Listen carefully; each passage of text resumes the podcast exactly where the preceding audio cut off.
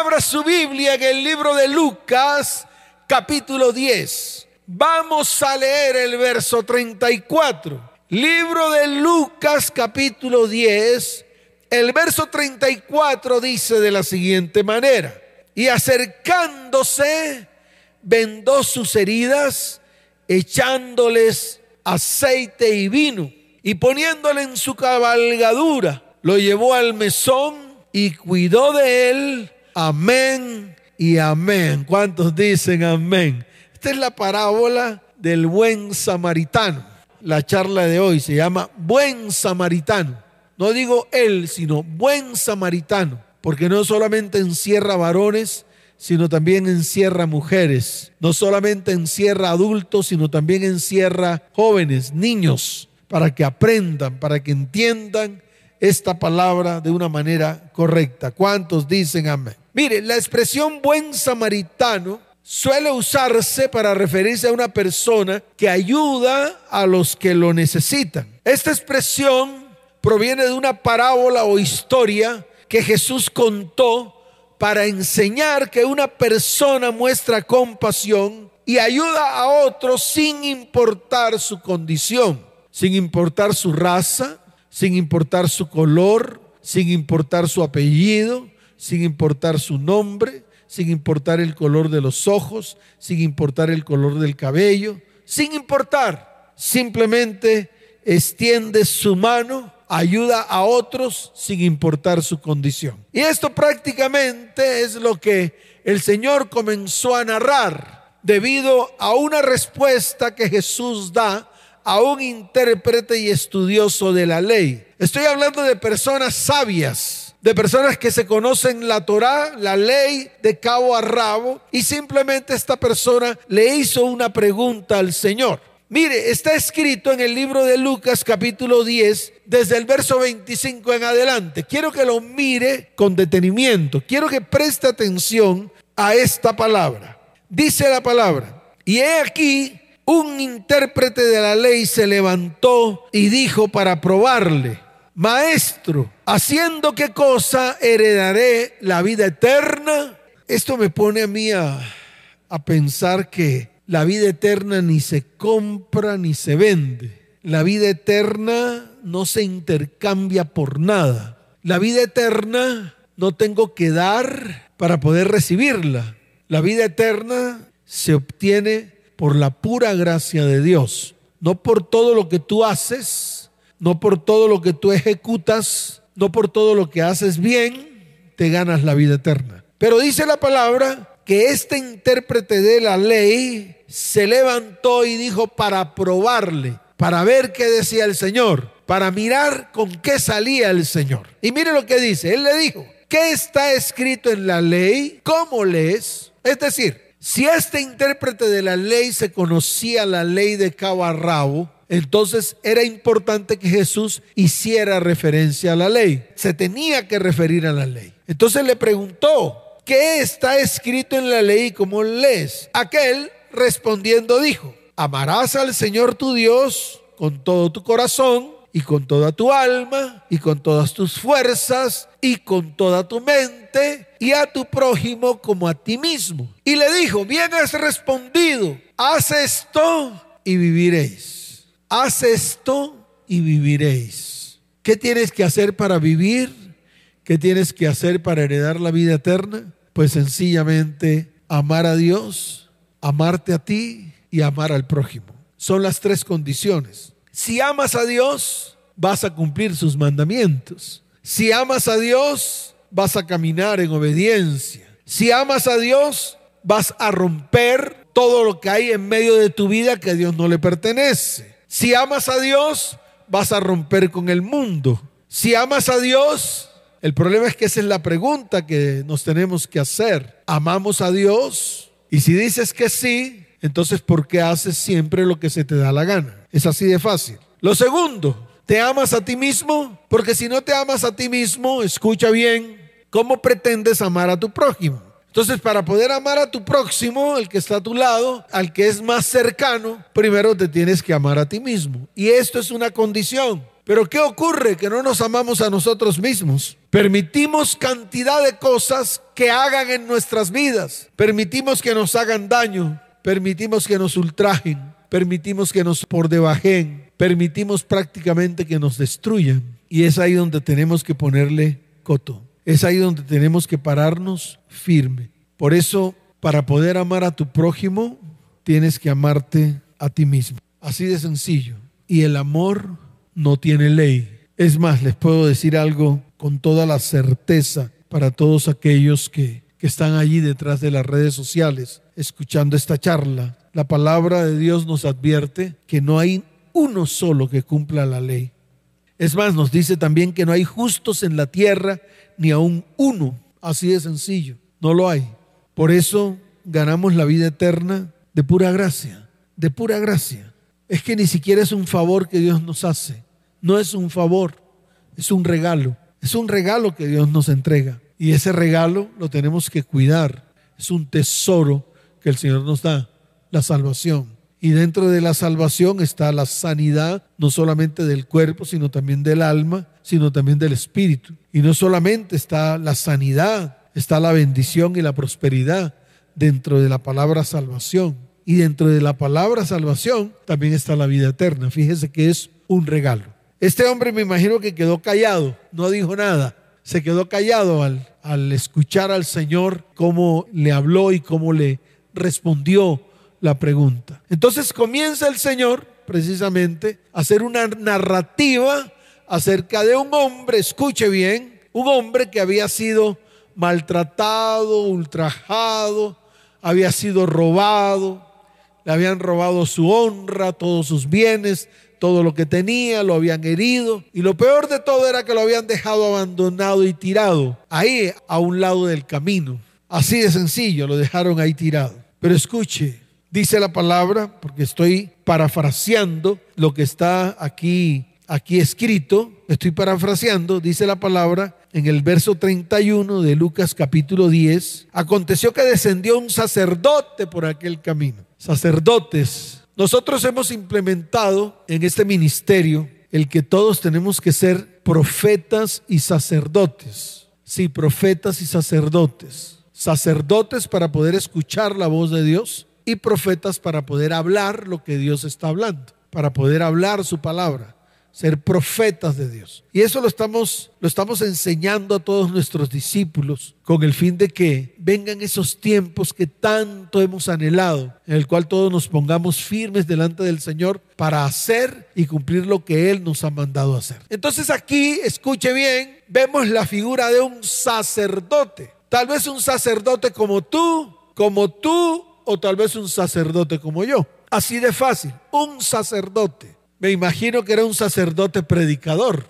Me imagino que era un sacerdote que enseñaba la palabra. Me imagino que era un sacerdote que enseñó lo que yo también acabé de enseñar. Recuerde que acabé de enseñar acerca del amor al prójimo y del amor a ti mismo. Y también acabé de enseñar acerca del amor de Dios. Yo me imagino que ese sacerdote iba embalado.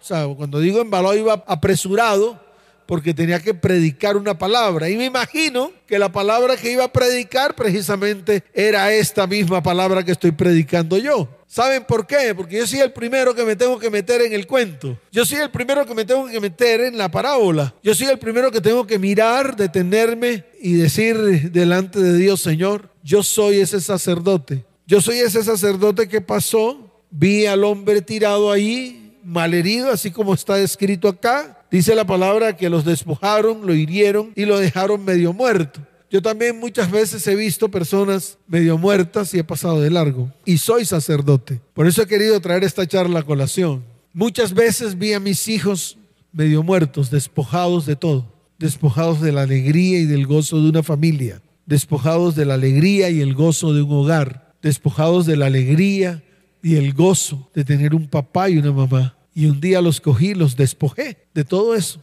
Así de fácil. Tal vez eh, dejé a una mujer tirada en el piso, medio muerta, debido a todas las saetas, todas las heridas que le hice con las saetas, con cuchillos, con mi boca, con mi lengua. Y muchas veces la dejé medio muerta. A mí también en algún momento me dejaron medio muerto. A mí también me han asateado. A mí también me han dejado tirado medio muerto. Y yo sé que muchos de los que están ahí también les ha pasado lo mismo. Y hay que solucionarlo. Hay que solucionarlo. De pronto tú eres el ladrón, así como lo dice la palabra, cayó en manos de ladrones. Tú eras uno de esos ladrones, el cual has eh, lanzado a, a la muerte a tus próximos. Y yo quiero que hagas esa reflexión, así como la estoy haciendo yo hoy acá. ¿Saben por qué? Porque hoy es un día en el cual nos vamos a poner a cuentas con el Señor. Con el Señor, claro, con Él. Nos vamos a poner a cuentas por nuestros comportamientos, porque muchas veces hemos sido ladrones. Hemos despojado a nuestros próximos, los hemos herido y los hemos dejado dejándolos medio muertos. Y yo le estoy hablando a papás y a mamás que están ahí. Yo le estoy hablando a varones que están ahí, a mujeres que están ahí. Yo les estoy hablando a todos, porque este guante le cae a todos. A mí también me cae. No es que el que le caiga el guante que se lo plante de ninguna manera. No, el guante le cae a todos. Te cae a ti y también me cayó a mí cuando preparé la charla. Cuando preparé la charla quedé avergonzado quedé avergonzado y le dije, Señor, de verdad, ese ladrón que dejó a ese hombre medio muerto soy yo. Ese ladrón que dejó a su cónyuge medio muerto fui yo. Ese ladrón que dejó medio muerto a sus hijos fui yo. Y hacía remembranza de todo lo que había hecho mal y de todas las heridas que causé. Pero, ¿qué hice? Simplemente pedí perdón. Simplemente me puse a lloriquear. Simplemente pedí una nueva oportunidad. Muchas veces ni siquiera restauré y ni siquiera restituí, porque simplemente pensé y vuelvo con ese simplemente que es una expresión como tan de poco valor, simplemente. Eso fue lo que hice. Nunca fui más allá, nunca me metí en el corazón de mis hijos y nunca me metí en el corazón de mi cónyuge y nunca me metí en el corazón de aquellos que en algún momento herí, asaetié, destruí, Así de fácil. A muchos dejé medio muerto. Y vuelvo y repito, yo soy ese sacerdote. No sé cuántos sacerdotes hay allí enfrente de mí. No sé. Pero sé que muchos de los que están ahí también hicieron exactamente lo mismo. O han hecho exactamente lo mismo. Pero sigue la lectura, dice, asimismo un levita. Levita. Ay, hay muchos levitas en las iglesias. Aquí también hay unos, hay muchos levitas aquí muchos que se paran aquí a ministrar la alabanza y adoración en esta misma tarima. Hay muchos que sirven ahí en la iglesia, muchos levitas, algunos son porteros, sí, porteros invitan a la gente a entrar, algunos son acomodadores, algunos son logísticos, pues tienen diversas funciones en el templo y sirven a Dios. Y son esos levitas, levitas, personas apartadas para servir en el templo de Dios. Y sé que aquí hay muchos, muchos levitas que también han hecho o también les ha pasado lo mismo. Mire lo que dice, dice la palabra. Y así mismo un levita, llegando cerca de aquel lugar y viéndole, pasó de largo, pasó de largo. Un siervo de Dios pasó de largo. Un levita del templo de Dios pasó de largo, viendo a un hombre malherido, casi muerto. Yo no sé a qué le tenía miedo, si le tenía más miedo a las heridas que causó o a las heridas mismas del que dejó tirado. Así de fácil. Y eso te ha pasado a ti y también me ha pasado a mí. Así de sencillo. Y estos son esos dos personajes que a pesar de ser religiosos y espirituales, se mostraron como personas indolentes. Vuelvo a repetir, como personas indolentes. Se conoce como indolente a la persona que posee un carácter poco sensible y su principal característica es la negligencia. No son diligentes, son negligentes. Se caracteriza por su falta de cumplimiento de las obligaciones. Es una persona que no se conmueve ante el dolor de otros individuos e incluso de sus próximos. Cuando hablo de los próximos, hablo de los más cercanos. No estoy hablando de ese que tal vez los ladrones cogieron y casi que matan. No, estoy hablando de sus próximos, de los que están muy cerca a usted, con los cuales usted trata a diario, con el cual usted levanta su voz llena de amargura y diariamente asaetea, si asaetea a sus hijos, asaetea a su cónyuge con su propia boca. Pero viene el domingo, levanta las manos aquí en el templo, canta alabanzas, brinca, se llena del Espíritu Santo y luego cuando pasa esa puerta se olvida de todo lo que Dios le entregó en el lugar santísimo. Así de fácil. Y eso la Biblia lo llama indolentes. Indolentes con características específicas, específicas. No se conmueve ante el dolor de otros. La indolencia es parte del carácter irresponsable del ser humano en este tiempo. Escuche, se convierten en engañadores, en orgullosos, en rebeldes. La palabra de Dios habla del corazón del hombre como malo y perverso. Y yo quiero que tú lo leas tú mismo en Jeremías capítulo 17, desde el verso 9 hasta el verso 10. Jeremías capítulo 17, desde el verso 9 hasta el verso 10.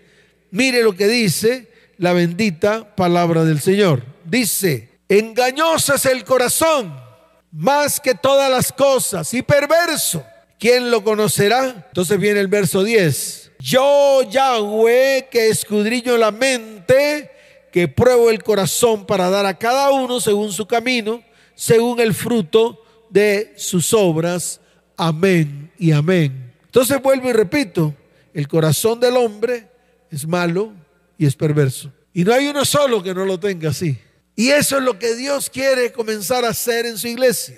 Quiere transformar esos corazones que están llenos de sí mismos. Esos corazones que están llenos de maldad. Esos corazones que están llenos de iniquidad. Esos corazones que fueron alimentados por la iniquidad y por el pecado. Y precisamente a lo que Dios invita hoy a lo que el Señor invita hoy es que entreguemos nuestro corazón para que Él lo limpie, para que Él lo sane, para que Él quite toda la piedra que hay ahí, para que Él quite todo lo que le han derramado a usted desde el mismo vientre, desde el momento en que ni siquiera usted había abierto sus ojos. Y de eso que lo alimentaron a usted y de eso que se alimentó en la niñez o en su juventud o en su edad adulta, de eso está lleno. Y la gente no entiende que cuando nos llenamos de eso, pues precisamente nuestro corazón se vuelve malo y perverso. Y lo que Dios quiere hacer en este tiempo es cambiar ese corazón. Y se lo vuelvo a repetir a la iglesia. Lo que Dios quiere es cambiar ese corazón. Lo que Dios quiere es que el hombre se aparte del mundo para que no siga recibiendo todo lo que el corazón ha recibido desde el mismo momento en que fue engendrado. Por eso nos llama santos. Y nos llama santos porque nos aparta. La palabra santo significa apartados. ¿Apartados de qué? De las cosas que son contrarias a Él, que son contrarias a Dios. Por eso es necesario que comencemos nosotros a escudriñar nuestras vidas y si has venido al cristianismo, que este tiempo, escuche bien, sea el tiempo en el cual tú anheles ser transformado, porque si no lo anhelas, nada va a ocurrir. Ahora, ¿qué está ocurriendo? Pues lo que está ocurriendo en la humanidad es que está viviendo este terrible estado de dejadez. Esto se, denomina negligencia o abandono en la búsqueda de la salvación. Los seres humanos se han vuelto indiferentes ante su propia salvación. Han dejado de buscar su vida espiritual. Se reducen simplemente a las ilusiones de la vida carnal, a las necesidades de cada día, a los vicios del mundo, a la rutina, se someten a métodos religiosos creados por hombres y dejan lo más importante, la salvación de su vida, de su hogar y de su descendencia. Entonces yo hoy estoy invitándolos a todos para que comencemos ese trabajo, para que nos levantemos con pies de plomo, para que nos afirmemos delante del Señor, para que comencemos a hacer lo que Él nos ha mandado hacer, para que entremos en tiempo de obediencia, para que entremos en tiempos de sanidades y milagros, para que el Espíritu de Dios toque nuestras vidas, así como está ocurriendo en cada uno de los cultos de esta iglesia. Vemos cómo el Espíritu de Dios desciende con su poder en medio de corazones y escuchamos los testimonios de muchos que dicen prácticamente que estoy comenzando a ser transformados, transformado por medio de su espíritu. Y a mí eso me da alegría. Y se lo vuelvo a repetir, a mí eso me da alegría, porque muchos están buscando la salvación. Y la salvación no es otra cosa que la muerte de la carne del individuo. Entonces yo te invito a que mueras en la carne. ¿Por qué? Porque muchos tienen ciertas características que son precisamente lo que sale de su corazón, como el orgullo, como la falta de integridad, como el egoísmo. Y estos tres elementos son importantes que si están en medio de ti, los lleves a la cruz del Calvario. Y todo sabes para qué? Para que venga sanidad y restauración sobre tu vida, sobre tu casa, sobre tu hogar y sobre tu familia. Mire, cuando yo sigo leyendo, encuentro a una persona llamada samaritano. No es que su nombre sea eso, no revela el nombre, pero sí revela el lugar donde nació, samaritano, de Samaria. Fíjese que pasó un sacerdote judío y no hizo nada. Pasó un levita judío y no hizo nada pero pasó un samaritano, totalmente, totalmente lejos de los religiosos. E incluso yo creo que de religioso no tenía nada de este samaritano. Y dice la palabra que iba de camino y vino cerca de él y viéndole fue movido a misericordia.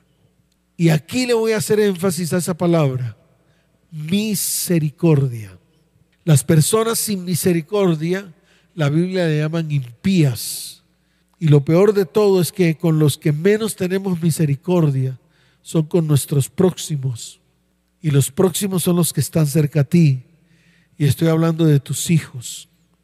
Varón, ¿cuándo le vas a pedir al Señor que te dé ese, ese carácter misericordioso para que vayas a buscar a tus hijos que abandonaste? Y se lo digo con todo el corazón y con todo el respeto. Y se lo digo a los varones, papás que han abandonado a sus hijos, que dejaron tirados sus hogares, cuando van a ir a restaurar y restituir y redimir.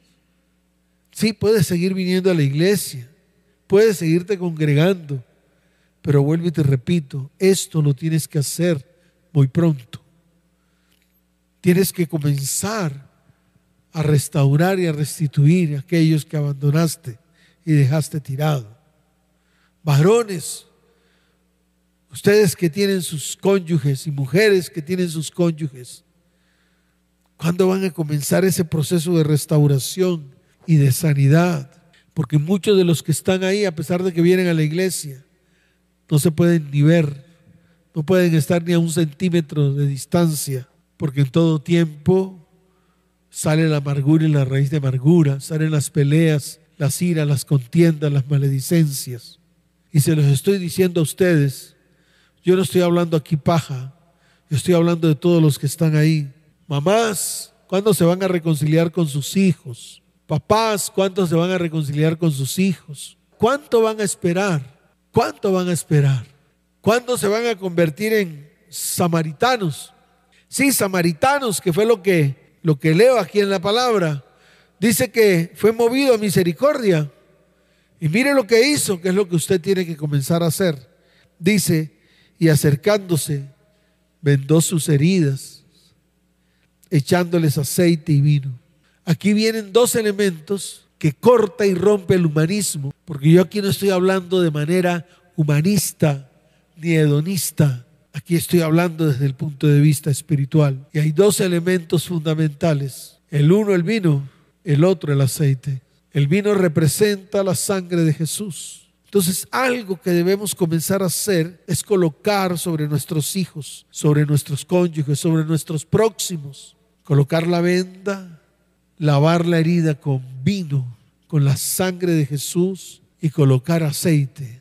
El aceite representa la unción del Espíritu Santo. Pero escuche, no solamente es sanarlos, no solamente es extender misericordia sobre los más próximos, es también tomarlos y llevarlos al mesón y cuidarlos.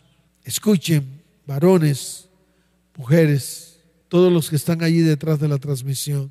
Uno es el buen samaritano, se llama Jesús, se llama Yeshua el Mesías, uno que entregó su vida en la cruz del Calvario para traer salvación a tu vida, a tu casa, a tu hogar, a tu familia y a tu descendencia. Ese uno que fue clavado en la cruz del Calvario. Ese uno que se entregó completamente. Ese uno que padeció el dolor. Ese uno que llevó tus heridas. Ese uno que llevó tu enfermedad. Ese uno que llevó tu maldición. De ese es el que quiero hablarles ahora. De ese samaritano. De ese buen samaritano que tomó la posición de siervo y de cordero y fue llevado al madero y allí fue crucificado. Allí padeció la peor de las muertes, la más vergonzosa. Y en esa cruz, en ese madero, llevó tu dolor y tu enfermedad. En ese madero llevó tu ruina y tu escasez. En ese madero. Por eso hoy es un buen día para acercarnos delante de su perfecta presencia. Y yo los estoy invitando a que todos nos levantemos y nos acerquemos a la cruz del Calvario.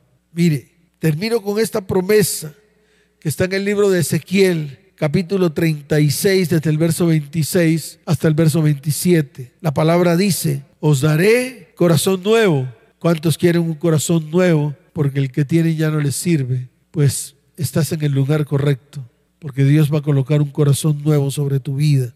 Pero no solamente el corazón, también dice que colocaré y pondré espíritu nuevo dentro de vosotros y quitaré de vuestra carne el corazón de piedra y os daré un corazón de carne y pondré dentro de vosotros mi espíritu y haré que andéis en mis estatutos y guardéis mis preceptos y los pongáis por obra. Esto es lo que anhela el Señor hacer en esta noche. Cuando todos los que están allí se levanten y reconozcan que a pesar de que son sacerdotes y levitas, vieron al malherido y pasaron de largo. Y ese malherido que vieron allí es su propia familia, es su propio hogar, es su propia descendencia. Yo no estoy hablando de alguien diferente, estoy hablando de los más cercanos a ti. Vamos a colocarnos en pie, colócate, colócate en pie y levanta tus manos al cielo y levanta tu mirada al cielo y mira la cruz en esa cruz, Cristo llevó tu dolor, tu enfermedad, llevó tu pecado, llevó tu maldad, llevó tu iniquidad. En esa cruz, por eso, levanta tus manos al cielo y dile, Señor, hoy coloco mi vida delante de ti y coloco la vida de mis hijos, la vida de mis familiares delante de tu perfecta presencia. Hoy nos hemos reunido como un solo hombre. Hoy nos hemos reunido como una sola iglesia. Señor, a clamar. Padre, a, que tu sangre preciosa sea derramada sobre nuestras vidas, sobre nuestra casa, nuestro hogar, nuestra familia y nuestra descendencia. Y la sangre de Jesús nos limpia de todo pecado y nos limpia de toda maldad. Acércate con tus hijos debajo de la cruz. Acércate con tus hijos debajo de la cruz y permite que su sangre sea derramada sobre cada uno de nosotros, sobre cada uno de los que están cerca a ti, de los más cercanos, de tu próximo. Porque hoy es un día de salvación. Toma a tus hijos allí y permite que su sangre los limpie y los sane y permite ahora que el poder del Espíritu Santo, que es en la representación del aceite, sea sobre sus vidas. Para que hoy sea un día de total transformación, comenzando por ti. Padre, aquí estamos delante de ti. Pedimos misericordia, porque hemos sido inmisericordiosos, hemos sido impíos, no hemos sido piadosos. Señor, hoy te pido que nos laves y nos limpies, que nos transformes, que cambies nuestras vidas, que cambies nuestro corazón. Como familia, Señor, colocamos nuestra casa delante de ti. Señor, te pedimos que nos salves. Trae salvación a nuestras vidas. Trae salvación a nuestra casa, a nuestro hogar y a nuestra familia, Señor, y a nuestra descendencia. Padre, que todo destino oscuro y tenebroso se rompa hoy en el nombre de Jesús. Extiende tu mano de bondad en este día y sálvanos, sálvanos, Señor. Necesitamos que nos salves. Necesitamos que nos laves. Necesitamos que nos transformes con el poder de tu Espíritu Santo. Señor, no, no llegamos a ser buen samaritano, porque el único buen samaritano eres tú. Por eso venimos ante ti clamando por misericordia, porque también estamos heridos. Señor, también estamos heridos. También nos han despojado. También nos han dejado medio muertos, Señor, en este camino, Padre. Rescátanos. Rescátanos, Señor. Señor, coloca vino y aceite sobre nuestras heridas y venda nuestras heridas. Señor, llévanos al mesón. Allí en el mesón necesitamos que tu Espíritu Santo llene nuestras vidas. Padre, hoy te doy gracias porque solamente hemos venido a clamar. He venido a clamar por tu iglesia. Padre, yo coloco tu iglesia delante de ti. Padre, yo coloco a todos aquellos que han creído en ti para que seas tú, Señor, extendiendo tu mano de bondad y de misericordia. Señor, te doy toda la gloria y te doy toda la honra y te doy gracias por ese tiempo, porque me has permitido orar por tu iglesia, orar por las familias de la tierra y orar por mi familia y mi descendencia. Te doy gloria y honra solo a ti, en el nombre de Jesús. Amén y amén. Y todos los que están allí, que han venido por primera vez a esta transmisión, coloque su mano en el corazón y levante su mano derecha. Haga esta oración conmigo. Diga, Señor Jesús, hoy vengo delante de ti para reconocerte como mi único y suficiente Salvador. Escribe mi nombre en el libro de la vida, no lo borres jamás, Señor. Estaremos extendiendo también nuestra mano de bondad sobre ti así como el Señor la extendió sobre nosotros.